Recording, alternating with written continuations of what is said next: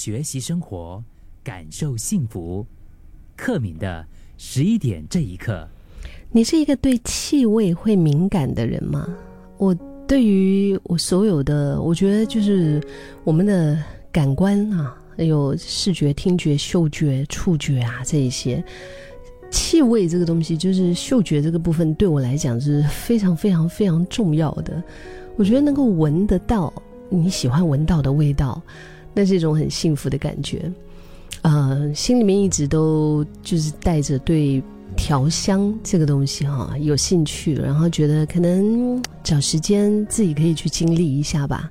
就是调精油也好，或者是调香水也好，只要是好闻的。就是就是这个就会让我觉得跃跃欲试，非常的激动就对了。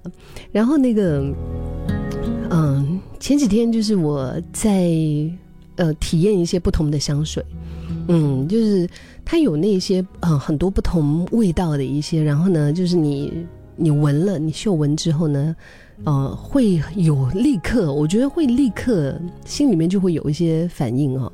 有一些气味，它一闻可能会让人忍不住会，你会觉得哇，你会皱起鼻子想要打个喷嚏。就比如说，像是那种洗了之后忘记晒的衣服，有潮湿、有闷臭的味道；而有一些味道呢，它则是会跟我们记忆深处会产生连接。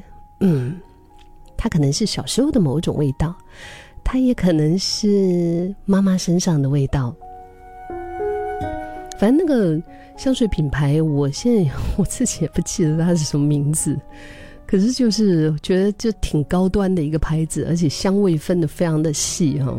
我我闻了一轮之后，我整个人已经是处于在一种气味就是爆炸了，在我的鼻子那边需要让鼻子休息一下。但我觉得香水这个东西真的是上天非常。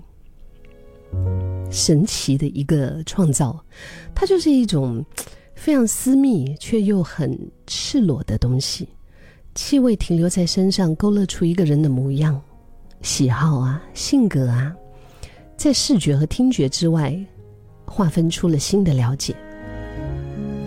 像很久以前的我，很多很多很多年前的我，就是我用了十多年的一款香水哦，就是不知道为什么在。嗯，三五年前，我就开始突然觉得它就不大适合现在的我。后来我就开始喜欢上了木质调的香水，就是越越木的越好，越木就是很无敌的那种啊。嗯，它的那种木质沉香，哇，让我觉得闻了之后就整个人心情就很很舒畅啊。当然，我们学习感受气味，嗯。然后，这也让我想到了，就是《哈利波特》不是有一个咒语吗？叫做 “Lumos”，就是在冬夜里的一抹光芒，在寒冷中的温暖。所以，那个闻香的过程，有时候也像是在认识自己一样。因为同样的一个香味，在每一个人的嗅觉体验里面，都会有所不同。气味可能就构建出了你们的过往，对吗？你的过往，或者是建立出了一个你的私人领域的喜好。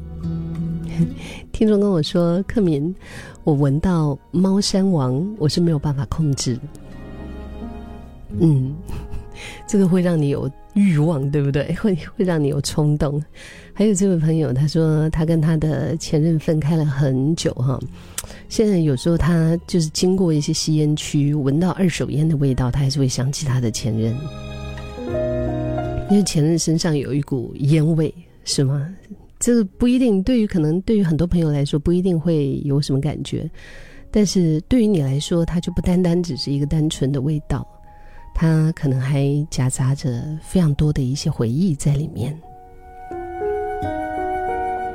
是啊，有时候我都不敢闻某一些味道，我觉得有一些味道哦，就是你一闻到的时候，你会想到一些。